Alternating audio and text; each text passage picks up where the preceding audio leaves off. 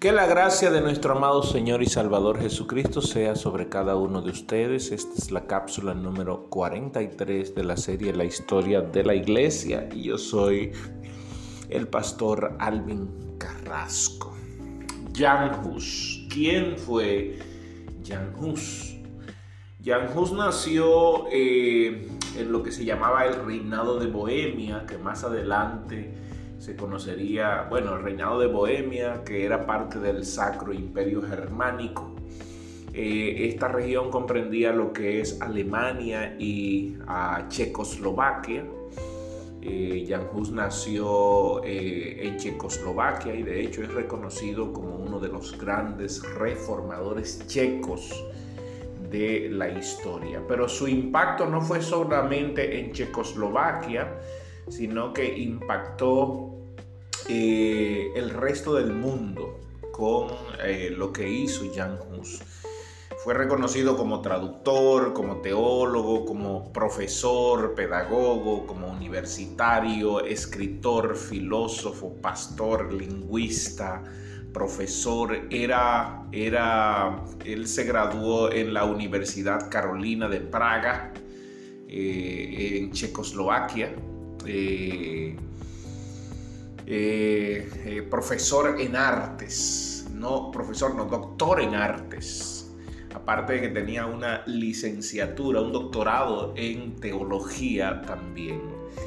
Jan Hus, eh, él empezó a escribir al ver los albores de, el alejamiento de algunos, de algunos países de la iglesia eh, como era el caso de Francia, que me lo mencioné ayer, como era el caso de Jan Wycliffe, que de hecho Jan Hus en sus estudios de teología leyó algunos eh, escritos de Jan Wycliffe eh, que lo obtuvo por los Lolardos. Y al leer esos escritos fue tan impactado por los escritos de Wycliffe que él decidió estudiar la Biblia. Cabe mencionar que Jan Hus nace en una familia muy pobre y entonces eh, por eso decide eh, entrar al clero de la iglesia para por lo menos salir de la pobreza y darle a su familia eh, algo más digno, porque era digno para una familia tener un miembro dentro de la familia que perteneciera a la iglesia o que fuera sacerdote. Era la única manera de que una familia pobre donde más del 70-80% de la totalidad de la humanidad no sabía leer ni escribir en ese momento. Entonces Jan Hus eh, se hace profesional y entonces le entregan eh, una catedral. Eh, él terminó realmente sus estudios de teología y ah, su doctorado en artes en la Universidad de Praga y luego fue enviado, nombrado como predicador en Luxemburgo, eh, lo que se conoce como, luego se conoció como la Capilla de Belén, eso es en Praga, en el 1402. Y en ese momento eh, los escritos y los comentarios sobre Wycliffe eran tan grandes que John Hus entonces decidió estudiar sobre Wycliffe. Eh, y sobre todo basado en la, idea de los movimientos de los Lolardos levantados por Wycliffe. Y eh, John Hus empieza eh, su movimiento en contra de la iglesia, siendo sacerdote de la iglesia. Porque eso no le impedía a él criticar lo que estaba mal dentro de la iglesia. Siendo sacerdote de la iglesia, Jan Hus comienza eh, su movimiento, comienza a enseñar las escrituras comienza a ver los errores de la iglesia, comienza a, vetar eh, eh, el, cisma que hubo en el 1378 como uno de los, de los fracasos de la iglesia. Y en el 1409, ya él siendo sacerdote, hubo un concilio en Pisa eh, por el Papa Gregorio XII de Roma y el Papa Benedicto de Aviñón. Recuerden que en ese momento, eh, en ese momento todavía se estaba peleando porque había dos papas, yo lo señalé en la cápsula anterior, había dos papas, el papa de Aviñón matándose con el papa de Roma, entonces se hicieron varios concilios buscando, buscando una mediación entre ambos, pero fue totalmente un error y allí casi se divide otra vez eh, eh, la iglesia de Aviñón, casi se divide otra vez la iglesia de Roma vuelve, vuelve y, sale un grupo de la iglesia de Roma. Bueno, fue un, total descalabro, un total lío. Algo que hizo en, los pleitos entre los papas. Eh, hizo que Hus levantara un movimiento de predicación en contra de la iglesia eh, a los cuales se le llamó usitas, los usitas. Y estos movimientos usitas, yo voy a estar hablando más adelante acerca de esto porque esto fue impactando, impactando hasta llegar a Martín Lutero. Y una de las cosas que hizo que Martín Lutero se levantara en contra de la iglesia y a favor de la palabra de Dios fue lo que había leído sobre Wycliffe y sobre Jan Hus. Mire, mire cómo vamos, cómo se va haciendo una bola de nieve. Entonces, eh, Jan Hus levanta el movimiento Usita, eh, donde se oponía totalmente a la predicación. A Jan Hus lo, llaman eh, con su constante pleito contra los papas, el, tanto el papa de Aviñón como el papa de Roma. En ese momento el reinado de Bohemia estaba con el papa de Aviñón. Hus tiene constante pleito con el papa de, de Aviñón y ese constante pleito hace que en varias ocasiones a Hub se le condene, a Hub se le condene como no, eh, como no, no, no querido.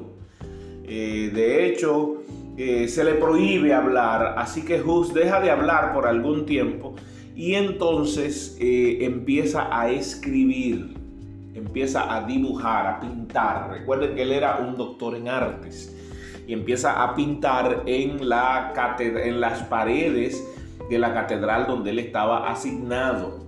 Empieza a pintar allí, empieza a, dibujar, a hacer dibujos. Hay una, imagen donde, en la capilla de Belén, que era en Luxemburgo. Hay una imagen que es muy reconocida donde John Hus eh, pintó. Eh, ese Hus era tremendo John Hus pintó al, eh, Papa Juan XXIII, eh, que de hecho la Iglesia Católica lo considera como un antipapa, pero luego también pintó a Alejandro V, que fue el, sucesor del Papa eh, Juan XXIII, haciendo diablura. Así mismo lo presenta. En una pintó al Papa de Roma y pintó al Señor Jesucristo lavándole los pies al Papa.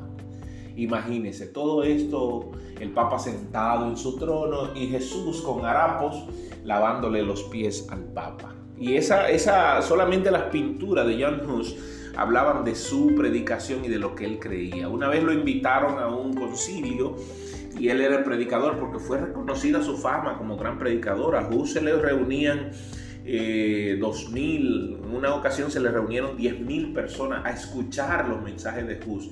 Y de hecho había personas que viajaban en caballo hasta 12 horas para escuchar las predicaciones de Hus. Eh, lo digo, lo menciono esto y hago, y hago énfasis en esto porque hoy la gente no quiere viajar ni una hora para oír una predicación. Eh, cuando hay más hambre hoy de la palabra.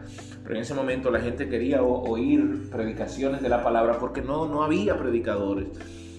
Y Hus, entonces la gente se le reunía. En una ocasión lo invitaron a una predicación y también invitaron al, prelado romano, al prelado de la iglesia, tanto de lo, del Papa de Aviñón como del Papa de, de Roma.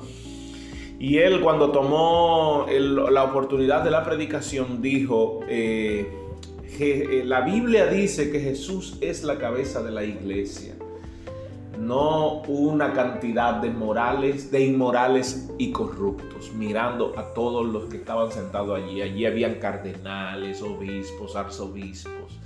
Y esto de hecho causó gran problema porque Hus también empezó a escribir. Lo que pasa es que no fueron atacados sus escritos, porque él escribía bajo un seudónimo. El seudónimo era Paulus Constantinus. Así era el seudónimo que él usaba. No usaba su propio nombre, sino que usaba Paulus Constantinus para él escribir. Eh, cuando los papas se enteraron de que Hus estaba predicando en contra de la iglesia, entonces hicieron un concilio, eh, el concilio de Constanza, donde allí condenaron a Jan Hus a ser quemado junto con todos sus escritos. Eh, cuenta la historia de que fue martirizado eh, antes de llevar, llevarlo a la pira y una vez en la pira eh, incendiaron sus libros y Hus empezó a cantar. Y el que estaba en el momento, el, sacerdote, el arzobispo que estaba ahí, que había dictado la condena de Hus, eh, no aguantó el, canto de Hus y tomó un cuchillo. Se, estaba, recuerda, estaba amarrado a un poste siendo quemado. Se acercó a Hus y con el cuchillo se lo clavó en el pecho, le abrió el corazón, metió la mano dentro del pecho de Hus, sacó el corazón de Hus y entonces le dijo, canta ahora Hus, canta. Eh, eh, dice que cuando enterró el cuchillo en el pecho de Hus eh, hubo un caño de sangre tan pronunciado que apagó el fuego que, en el que estaba siendo quemado Jan Hus. Eso es para que usted vea, y eso lo hizo la misma iglesia. Bueno, me he extendido un poquito, pero quería dejar esta, esta parte bien clara el día de hoy. Permítame cerrar aquí y mañana continuamos eh, en este mismo punto de qué pasó después de la muerte de Hus.